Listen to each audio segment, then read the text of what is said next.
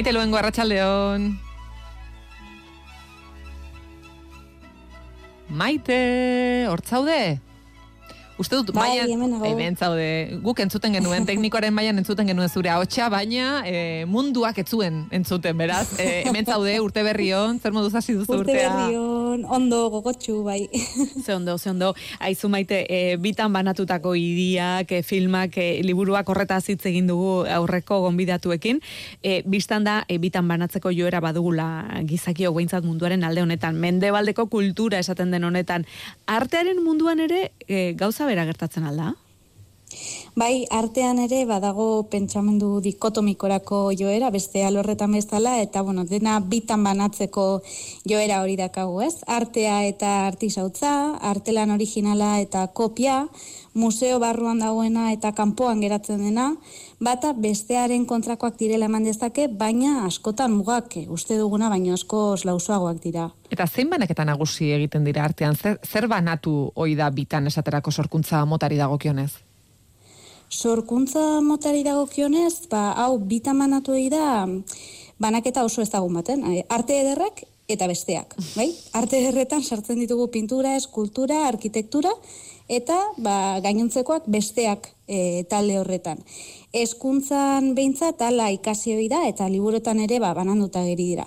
Egun arte ederren multzoan bestelako medioak ere aintzat hartzen dira bideoa, performantza, soinu artea, ba, horrelako mediotara zabaldu da kategoria, baina ba, esaterako dekorazio arteak eta artisautza besteak multzoan egoten jarraitzen dute oraindik ere. Bai, egia da, dena den, esan duzu mugak ez direla hain garbiak edo hain argiak, e, pentsatzekoa da, gaiari arreta pixka bate jarrizkero, ba, segituan ikusten dela hori ez da.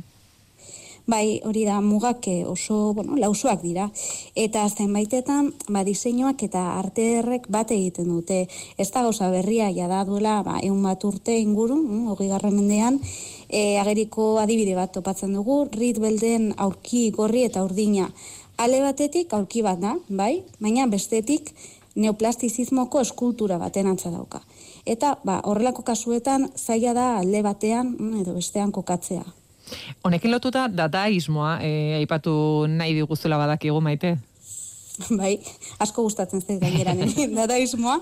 Ba, bertan ere topatzen ditugu alako mm, bueno, adibide interesgarriak. Sofi Tauberarpek berak diseinatu zituen txotxongiloak eta hoiek ba, adibide oso aproposa dira e, ba, lauso dura honi buruz hitz egiteko, ez? Txotzongiloak eskulturatzat, bai, eskultura abanguardistatzat jo ditzakegu, eta gainera, tauberarpen kasu honetan, eskultura ez ezik, ba, pintura baitere lantzen zuen, jantziak sortzen zituen, Hortaz, bueno, badaude aurrekari nabarmenak, bai, esan duen bezala, ba, hogei garren mendean.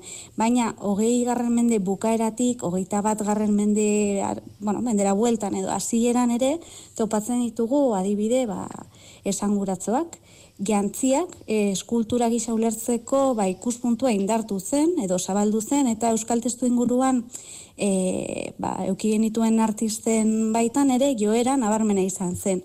Zehazki aipagarriak dira, bueno, adibidez, naia del Castillok sortutako lanak, e, okurritzen zetora ingururatzen zait, atrapados e, seria. e, zer da, ez lan da, atrapados? Ba, seria horretarako kontua da naia del Castillok jantziek eta obiektuak mm, nahasean landu zituela. Esaterako aulkia, mm, aulkia aipatu dut lehen, ba, berrez ere aulkia, kasu honetan, gona batekin e, elkartu zuen, eta modelo batek e, jantzen zuen aulki hori, bueno, gona aulkia, Gero argazkia egiten zion artistak eta erakustaretoan agertzen ziren bai argazkia eta baita ere e, objektua, bai? Bueno, jetu edo jantzia. Eta mota horretako lanetan, ba, ikusten dugu oso argi nola diseinua, eskultura eta performatibitatea anazten dira, ze gainera kasu horretan modeloen gorputzen mugimenduak baldintzatuta geratzen dira, bai, objektu jantzi hoiekin. Eta, bueno, nabarmentzekoa da baita ere, beraren kasuan modelo guztiak emakumezkoak zirela, hori ja da e, ba, azpimarratu zuena izabartzen ila e, ikertzaileak, eta ba, kasu horretan emakumea eta etxekotasunaren inguruan hausnartzeko ba, gombita lusatzen zuen baita ere naia del Castillok. E, segit ezagun artean egiten den beste banaketa ezagun batekin, e, originala eta kopiaren arteko banaketa? Ba, hori bada beste, beste banaketa nabarmena, bai originala, alde batetik, kopia bestetik, hau aurreko banaketarekin ere lotu ezakegu artelanak ustez bakarrak dira, bai?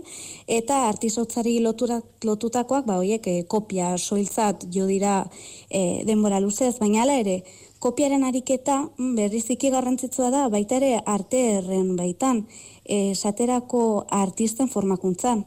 Hogei garren mende hasieran Louvre museora joten ziren Pariseko artista, kartelaren ezaguna kopiatzera, eta gaur egun ere kopiak egiten jarraitzen dute artistek museoetan, eta gainera horretarako eskatzen diete ba, maia aldez aurretik erakustea, eh? erakutzi behar dute gai direla hori kopiatzeko.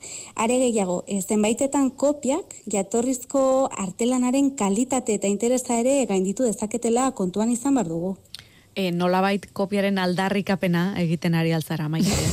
bai, hori da. bai, kopiatzean ikuste, ba, sormena garatzeko beste bide bat dela, ez? Mm Artelanekin dugun harremana gainera aldatzeko aukera eskaintzen digu kopiak, eta ja da, e, mila bederatzireon dago, eta garren urtean, Walter Benjaminek liburu bat e, idatzi zuen, artelana erreprodukzio mekanikoaren garaian liburua, eta bertan ba, mintzatzen zen nola erreproduzioak arteranekiko dugun harreman horretan ba, hausnartzera e, gombidatzen zigula, ez? Berari jarraiki artelanek duten aura berezi hori kopietan ez da era berean ageri, eta gainera e, erreproduzioek jatorrizkoa ikusteko dugunera aldatzen dute. Hortaz, e, originala eta kopiaren arteko harremana dinamikoa dela esan dezakegu eta ezin ere ez e, bata bestearen gandik isolatua. E, Aziran aipatu duzu museo barruan eta museotik kanpo dauden elementuen artean ere e, egiten dela banaketa. Bai, bai, bai, bai. Bitan banatzeko joera honetan, baita ere museo barruan eta kanpoan, bai museo du, bueno, instituzio barruetan e, barnealdean erakusten diren artelanak eta kanpokoak, ba, bueno, badakate desberdintasuna, ez, edo behintzat ustez. Museo barruan dauden elementuei, ba, kanpoan daudenekin alderatuz, estatuz desberdina txikitzen zaie, desberdin hautematen dira eta batzuetan ba, batek pentsa dezake espazio ofizialetik kanpoko lanek ba, ez dutela barnean euteko interes nahikorik. Hala ere, e, horrek ez du zertan horrela izan. E, adibidez? Ba, hau iradikatzeko, ba, ni, biztipen personal batetik abiatuko naz, e, 2008an izan nuen aukera abiateko Veneziako bienalera. Eta, bueno, ba, arte garaikideko topagune ba, oso garrantzitsua da Veneziako bienala, antolakuntzari begira, badaude alde batetik, ba, pabilioie ofizialak, arsenal eta lorategian, eta gero, ba, beste, bestelako ekimenak, ez? E, espazio garrantzitsuenak, bai, interesgarri, bueno, interesgarrienak izan daitezke, baina e, niretzat, e, nire esperientzia horretan, espazio ofizialetik aratago topatu nuena izan zen niretzat interesgarriena. Izan ere badaude bienalari lotutako ba erakusketak irian barrena, e, eraikin desberdinetan kokatuta, eta erdigunetik kanpo zeuden hoiek ba, liluratu ninduten ba, zeharo. Mm. Agian, ba, ez dakit erakusketaretoak bereziki desberdinak zirelako, edo artelanak iriaren xarmarekin batera ikusi izan dituelako izan dute zen, baina, bueno, bata edo beste izan espazio nagusian zeuden artelanak, baino asko zerakargarriagoak iruditu zitzaizkidan txoko eskutu horietakoak. Hortaz, ba, argi dago artearen munduaren baitan, dauden mugak oso lausoak direla, eta askotan, ba, eremu gris hori nabigatzea, bai, zuri edo beltza hautatzea baino, ba, interesgarriagoa izan daitekela.